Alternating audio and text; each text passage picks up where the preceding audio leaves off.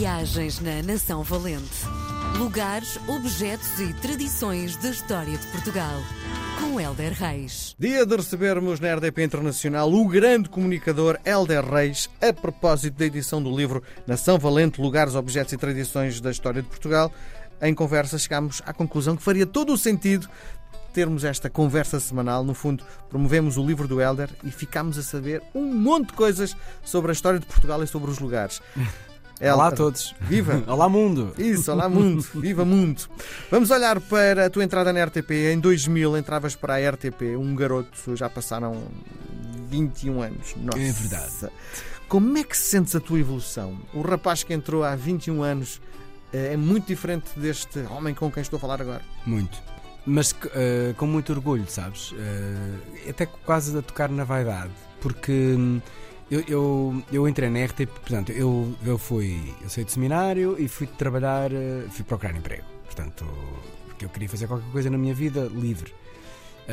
Então trabalhei numa associação que ajudava a organizar eventos para crianças, numa área que eu não domino nada, que é na área das contas, mas desenrasquei-me. Depois uh, fui trabalhar para o Museu de Arte Contemporânea, que me fez muito bem. Levei ali logo um choque térmico de sair de um seminário para o Museu de Arte Contemporânea, onde uhum. havia filmes. Houve uma exposição que eram filmes pornográficos. Sim. Sim. E vinha eu de seminário, tipo, oh meu Deus, tanto pecado! E agora apercebi-me que faz parte da vida. Mas, de facto, no seminário estamos um bocadinho numa bolha, não é? Mas estávamos, agora as coisas estão diferentes. Sim, sim. E uh, uh, o que é que fazias no, no museu, concretamente dito? Olha, no museu comecei por ser uh, vigilante, portanto trabalhava imenso, passava 12, 13, 14 horas de pé uh, a vigiar obras que valiam milhões. Um, e depois passei uh, a coordenador dos vigilantes, porque de facto era um tipo muito certinho, muito dedicado, mas eu sempre fui assim, e já te conto no meu início na RTP, que era o, foi o que te perguntaste, e portanto uh, passei para ver a coordenador dos vigilantes e depois uh, passei para a recepção uh, e acabei quase como coordenador da recepção quando estava. Quando me fizeram o convite, o Manel Luís Rocha perguntou-me: Olha, tu não, não gostavas de tentar ali uma entrevistazinha para ver se vais para a RTP como empregado de mesa? E, e pronto, e de facto, Manel Luís abriu umas portas e toda a gente sabe que eu sou profundamente grato ao, ao convite e ao início da minha carreira e de despertar de muita coisa na minha vida. E, e quando comecei na RTP, comecei como empregado de mesa, que ainda hoje é raríssima a pessoa que não diz, ah, eu também a metemos aqui, lembro-me de si como empregado de mesa. E eu acho incrível, e depois percebo, que assim, há 21 anos. Uh, quase não havia concorrência de manhã, portanto a RTP era rainha, toda a gente via a RTP, era a Praça da Alegria, Praça da Alegria, ponto, era a Praça da Alegria. Portanto, o espectro de gente a ver era gigante toda a gente via e toda a gente sabia que havia lá um empregado de mesa, que de vez em quando aparecia com um carrinho de compras, que eram as prendas que nós dávamos. Depois o Manel era muito simpático, que se chamavam para a conversa de vez em quando. E, uh, e eu, a primeira vez que fui para a televisão, eu nunca tinha pegado numa bandeja, o que para mim é uma coisa extremamente uhum. complexa. Já virei algumas, mas nunca tinha. Então, na véspera, eu andava uh, a ensaiar a bandeja em casa eh, para o equilíbrio, porque aquilo já viste, entrares em cena com uma bandeja cheia de copos e chamas e teres de entregar à pessoa o que é que é cada coisa, é meio.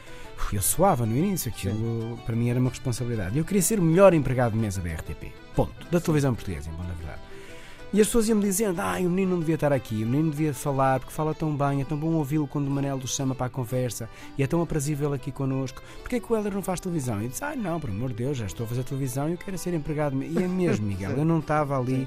A minha ambição mas mesmo, pronto, os dias de hoje é um bocadinho diferente, vamos crescendo e vamos querendo outras coisas. E o nosso querer outras coisas, eventualmente, é querer um bocadinho mais, não em quantidade muitas vezes, mas em qualidade. Mas efetivamente, eu era um empregado de mesa, era muito feliz naquilo e eu queria ser o melhor. Percebes? E eu estava extremamente focado naquilo, que acho que é o segredo para nós fazermos bem e de repente até progredirmos, que é estarmos focados no trabalho que estamos a fazer. E às vezes nos prezamos, somos tão ambiciosos para a frente que nem vemos que o que estás a fazer agora te pode dar asas para que sejas outra coisa no futuro. Sim. E atrapalhamos a vida de agora toda, ah, não, não gosto disto, não gosto disto, e faço isto uma porcaria, desculpem a expressão. E obviamente que ao fazendo aquilo mal nunca vais ter outra coisa melhor, não é? Portanto, vale a pena nos dedicarmos ao que estamos a fazer. E no meu caso valeu, porque de repente eh, a praça mudou, o Manuel foi para Lisboa, um, o Jorge Gabriel veio para apresentar o programa, a Sónia que ia fazendo uns exteriores passou efetivamente só para estúdio e o Helder Reis estava ali E a direção perguntou-me: Oh, Helder, tu não gostavas de de vez em quando ir lá fora fazeres uma reportagem? Eu, ah, acho que sim, pronto. Viram se eu conseguia falar diretamente para uma câmara, porque até aí eu era envolvido em conversas com o Manel, não falava só para a câmara. Uh, gostaram, a coisa correu bem, claro que eu precisava de me limar. Então comecei a ser empregado de mesa e repórter uma vez por semana. Depois duas vezes por semana, depois tornei-me todos os dias e tornei-me o primeiro, eu e a Tânia Ribas de Oliveira, fomos o primeiro conceito uh, que agora existe muito, repórter de rua em todos os programas, não sei o quê. Nós somos os estreantes da cena, não é? Havia, há o repórter de informação, não é? Mas de entretenimento não era muito usual. E então eu comecei a ser isso e a abrir caminhos em Portugal. Levava Portugal à praça todos os dias de norte a sul. Eu cheguei a fazer, Miguel, por exemplo. Mil quilómetros por dia, não é? Estás maluco. Eu, eu, eu, não sei quanto é que é, mas eu, estava a fazer diretos no Algarve e de repente liga-me a direção a dizer: Ó oh, Helder, há não sei o que na Corunha, tu tens de ir para lá agora. E eu pego no carro e atravesso o país inteiro e vou até à Corunha. Imagina quantas horas são. Cheguei lá morto. No dia a seguir estava a fazer um direto às 10 da manhã. Sim foi assim a cena mais louca, fora os diretos em Paris, com tudo quando havia desgraça, ou não, portanto, fiz também muitas festas, mas um, acabei por correr o mundo inteiro a ser isto, a ser repórter com uma imensa paixão. E Sim. pronto, e depois fui-me desvinculando de um conceito de televisão para fazer outro tipo de conceito de televisão. Depois eh, apresentei a praça durante muito tempo, nas ausências do Jorge, uh, depois comecei a apresentar outro tipo de programas, depois uh, agora faço mais reportagens de autor, onde conto mais histórias de vida e não tanto aquele das feiras e das festas e há outras pessoas a fazer isso agora. E pronto, e sinto que efetivamente, mesmo televisivamente, e em breve vou estrear um programa muito, que me vai encher de orgulho sobre o nosso país. Um, ou seja, acabei por me tornar numa uma outra pessoa televisiva que honestamente gosto. Muito bem. Fiquei fascinado. Conta-me, o que é que vamos ter hoje na Nação Valente? Primeiro, uma sugestão de museus, porque cruzem muitas histórias que eu vou falando, hum, que é o Museu da Marinha.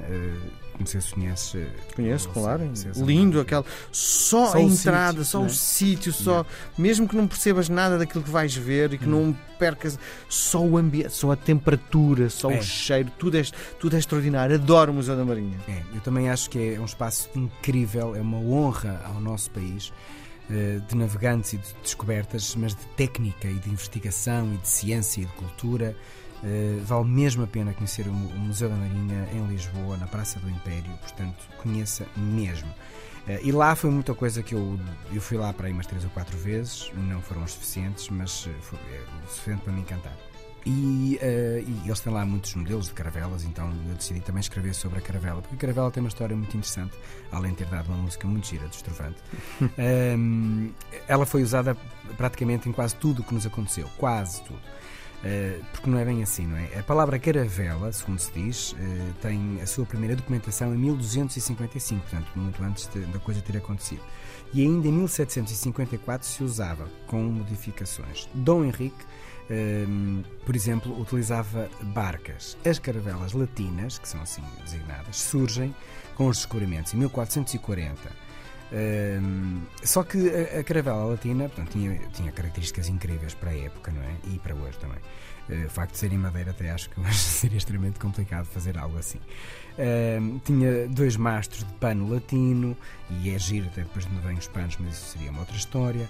Um piso Uh, com piso e também perto de 50 túneis de, de, de, arqueação. O túnel era a medida da capacidade de transporte e foi precisamente a capacidade de transporte que depois levou a uma transição da caravela, porque quando Diogo Cão não terminou a última viagem devido uh, à falta de autonomia da caravela, portanto as provisões não chegaram, uh, era necessário fazer um upgrade à situação.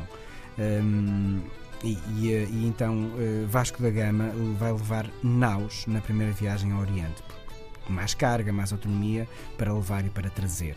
E esta evolução é muito gira da, da caravela que nos serviu durante imenso tempo. Nós até achamos que a caravela serviu para tudo, mas não. Uh, quando foi preciso trazer e levar e muito mais, e as viagens tornaram-se mais longas, da caravela passou-se para a nau. E esta é uma viagem que pode acompanhar, de facto, no extraordinário museu dedicado à nossa Marinha. Muito bem, voltamos a conversar na próxima semana, Helder.